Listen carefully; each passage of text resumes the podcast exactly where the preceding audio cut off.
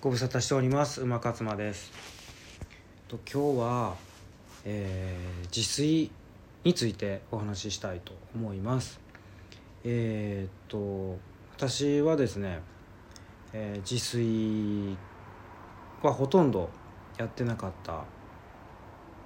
タイプなんですね。あのー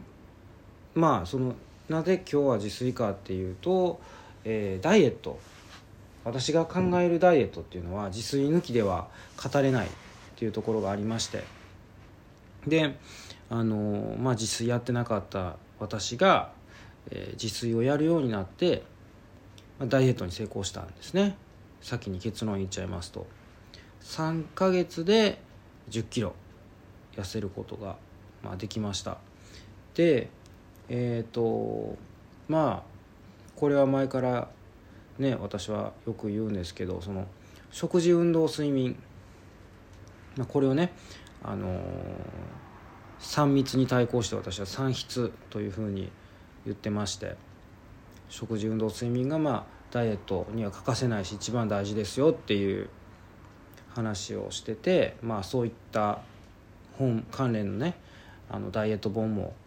出してるんですけどやっぱり一番何が大事かって聞かれた時に私はもう迷いなく自炊というふうに答えます。なんで自炊が大事かっていうのは例えばねあの自炊をしてる人が必ず痩せるかっていうことと自炊してない人が痩せてるかっていうことを考えた時にやっぱり痩せてる人っていうのは自炊してる人が多いんですよね。あの太ってる人っていうのはやっぱり自炊してない人が多いというかだからそれはまあ関係してると思うんですねなんかあの成功してる会社のトイレが綺麗っていうのとちょっと似てるような気がしてるんですけどあのその成功えっ、とトイレがね綺麗から綺麗ところあの全て成功してるというよりかは成功してる会社のトイレが綺麗。で、えートイレが汚い。ところっていうのは成功してないところが多い、うん、っていうロジックと似てると思うんですよね。うん、であのーなんでじゃあ自炊とダイエットって関係するのかって考えた時にやっぱりねもうこれしかないと思うんですよね。でその答えはあの主体的になってるかどうかっていうことだと思うんですよ。ダイエットするっていうことにどれだけ意識が向いてるかっていうことなんですよね。主体的になるっていうことはちゃんと意識が向いてるかどうかっていうことだと思うんでそれはだからそのゴールがしっかり決まってるだ目的目標っていうのがしっかりと定まってるっていうことともあの言い換えられると思うんですけどだからその誰かが誰かがっていうよりかはそのなんとなく痩せたいなっていう感じだといつまでたっても痩せれないっていうのと一緒ですよね。あのそうだから痩せられ痩せれたらいいなみたいなそういう感じだとダメだしあとはその例えばそのなんかこうどっかに旅行に行くっていうことをこう想像してもらったらいいと思うんですけど海外旅行。例えばハワイ。ハワイに行きたいなと思っててもいつまでたっても行けないですよね。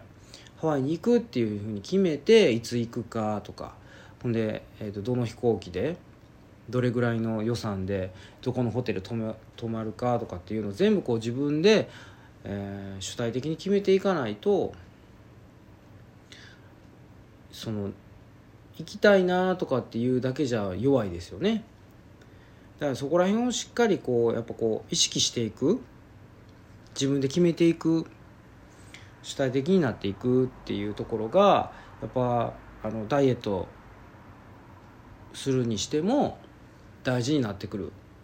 ことだと思うんですよね。そういう点では共通してるんじゃないかなと思って。なのでじゃあ自炊がとどう関係があるんかっていうと自炊ってやっぱこう自分で決めていくじゃないですか。あのじゃあ作るまず何作るかでしょ？まず何作るか。それが決まったらあのそれのための材料っていうのを買ってきてでそれを作るためには洗ったり切ったりあの皮むいたりいろいろこうやるわけじゃないですか。でであの焼いたり煮たりあの炒めたり蒸したりっていう。そういうことをこう全部自分でやっていかないといけないですよね。自分の意思で。だからその意識が向いてるか向いてないかっていうところで意識を向けてるっていうことが、まあ、ダイエットには欠かせないしそれの究極が、まあ、自炊なんじゃないかなって思うんですよね。でまあそんなこと言ってもねその自炊を全然やったことない人とか自炊に苦手意識がある人ってなかなかこうハードルが高いと思うんですけどまあ要は私も冒頭言うたように自炊なんかやったことがなかったんですよねだからはっきり言ってハードル高かったですよでも自炊やったことがない人ってやっぱり何とかしてこう楽してあの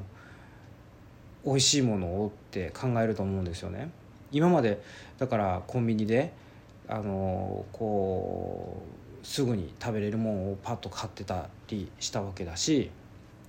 だからそういうやり方をねがそういうやり方をこう見つけるっていうかまあ私はそのそそういうのをこうどうやったらいいのかっていうのをすごいこう考えて見つけてっていうことをこう自分なりにその情報を取っていってっていうことをいろいろやっていった結果そのロジカルクッキングっていうのにたどり着いてでロジカルクッキングではあの調理家電っていうのが必要になってくるんですよね。まあ、具体名を言うとあのシャープが出してるヘルシオとかねホットクックっていう調理器具なんですけどまあ高価ですよ高価ですけど、まあ、中古でねメルカリとかヤフオクで買えばあの安くで手に入れることができるんで自分はそうやって安くで、えー、手に入れましたけどまあそれを使えばもう何て言うんですかねあのえー、美味しいヘルシー簡単楽しいっていうねこの4拍子がねあの揃ってくるんですよね。でやっぱりその続けられないと意味がないんで続けていくためにはそうこう習慣化するためにはやっぱりその今言った4拍子が揃ってないといけないので私はこの4拍子のことをあのおへカンタ美味しいヘルシー簡単楽しいということでおへカンタおへカンタ、えー、自炊メソッドっていうふうに呼んでるんですけどこのオヘカンタで、まあまあ、オヘカンタを実現できるのが、まあ、そういう調理家電で